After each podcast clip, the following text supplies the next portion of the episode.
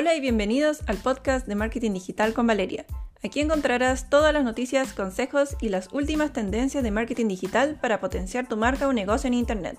Activa las notificaciones para no perderte de ninguno de estos episodios.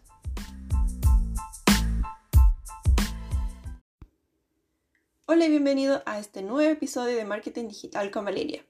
Último mes del año, ¿cierto? Mes de diciembre, ya terminando este año 2020, que ha traído muchos, muchos cambios, muchos desafíos en todos los sentidos y sobre todo para los trabajadores del área del marketing digital, quienes han tenido que adaptar sus estrategias a esta nueva realidad de pandemia y de conflictos sociales que han ido surgiendo a lo largo del año en varios países de la región.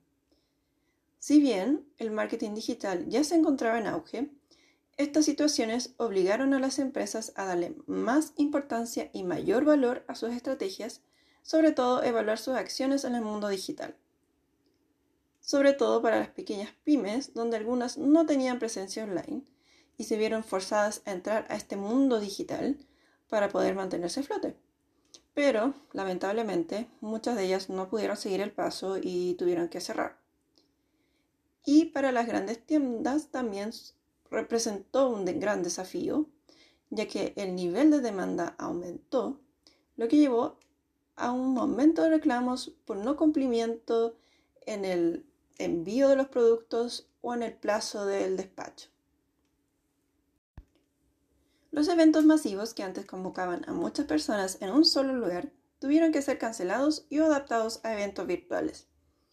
Para el próximo año 2021, se prevé que al menos para el primer semestre sigamos con la crisis sanitaria, aún incluso con la vacuna, por lo que las empresas tendrán que adaptarse a nuevas modalidades como es la omnicanalidad. ¿Y a qué nos lleva esto? Es que cada vez es más necesario que tanto grandes como pequeñas empresas aumenten su presupuesto para el área de marketing y generen nuevas estrategias para conectar con sus clientes. Lo que nos lleva al tema de este podcast que es sobre las tendencias de marketing digital que se vienen para el próximo año 2021. Primero tenemos el fortalecimiento del branding de las empresas. Mostrarse más cercana a los clientes nunca fue tan importante como ahora. Las empresas tienen que destacar su identidad, su propósito, sus valores y humanizarse. Vemos en la actualidad muchas empresas y empresas grandes que se hacen partícipes de sucesos tan importantes como lo son el Black Lives Matter en Estados Unidos, el bullying, la comunidad LGTB, los problemas medioambientales, en fin. Las empresas quieren conectarse con las personas a través de sus puntos de dolor. Decir, aquí estoy, te entiendo y te apoyo. Tu marca no puede verse como una identidad fría, sin corazón, sino que tiene que comunicar su visión, sus valores y su ética. En segundo lugar, tenemos la nostalgia como recurso. Todo cambió, ¿cierto?, producto de la pandemia, las crisis sociales, en donde la gente ya no pudo celebrar más los cumpleaños, los aniversarios, salir a disfrutar con amigos e incluso ir al cine. Situaciones que eran tan cotidianas que ya no se pueden realizar, por lo que la gente añora poder volver a hacerlo de nuevo con normalidad. Las empresas tienen que conectar con sus consumidores a partir de esa situación, la añoranza, y decir que están todos juntos en esto y que juntos van a salir. Por otro lado tenemos el marketing sin contacto. En un mundo en donde hay que mantener la distancia social para mantenerse seguros, se hace indispensable un nuevo tipo de interacción que incentive el distanciamiento popular, pero que mantenga a las compañías operativas.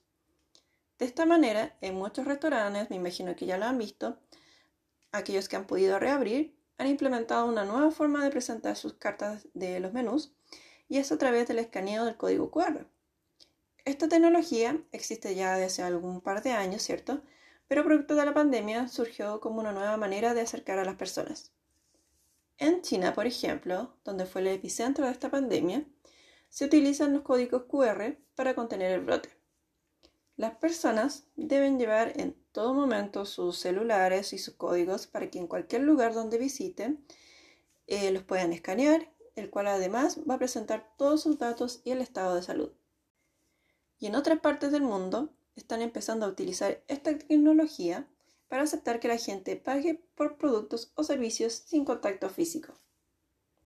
Otra tendencia que se viene para el próximo año es la inteligencia artificial que se está implementando de maneras distintas en varios procesos comerciales y de marketing.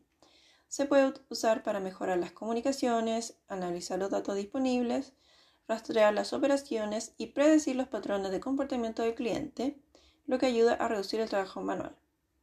La inteligencia artificial se puede utilizar principalmente para mejorar la satisfacción del cliente, ya que puede ayudar a leer fácilmente lo que esperan ellos mismos. Además, otro punto importante es la búsqueda por voz, que sin duda es algo que se viene fuerte el próximo año. Con los rápidos avances que ha tenido como Google Home y Alexa, que interrumpen el espacio de la innovación, han creado un boom para la búsqueda por voz y que a poco a poco ha ido ganando más terreno, sobre todo en Estados Unidos. Son muchas las personas, especialmente los jóvenes, que optan por esta opción al momento de hacer una búsqueda por Internet o consultar alguna información mediante sus celulares. Esta tiene una diferencia con la búsqueda escrita. En las búsquedas escritas utilizamos términos más, entre comillas, robóticos, ¿cierto? Mecánicos, que usualmente no usaríamos en una conversación normal, como por ejemplo servicios de marketing digital, cafetería Santiago Centro, en fin. En cambio, la búsqueda por voz permite una posibilidad de hacer preguntas más completas y más naturales, como, entre comillas, ¿qué cafeterías hay en Santiago Centro? Esto impacta profundamente en el SEO, ya que representa una nueva manera de realizar búsquedas, por lo que las empresas deberían adaptar su sitio web para que los motores de respuesta, AEO, los consideren, ya que los nuevos asistentes y buscadores de voz se ocupan de dar una única respuesta a los usuarios, lo que implica que al momento de posicionar tu negocio tendrás una mayor competencia y complejidad. Y por último, de estas nuevas tendencias que vienen para el próximo año, tenemos el video marketing, en donde el 90% del contenido compartido este año en redes sociales ha sido video. Esto quiere decir que los contenidos audiovisuales están pisando fuerte y se está convirtiendo en lo más usado y valorado. La gente prefiere los videos porque les ofrece una visión más clara del producto y le genera más confianza para tomar una decisión de compra. Además, los contenidos audiovisuales suelen ser más fáciles de compartir y de hacerse viral. Es por esto que aplicaciones como TikTok tienen tanto éxito y las empresas buscan aprovechar ese potencial para llegar a más gente. Puedes acompañar tus campañas con un storytelling, con retos o incluso tutoriales para dar una muestra de tus productos o servicios.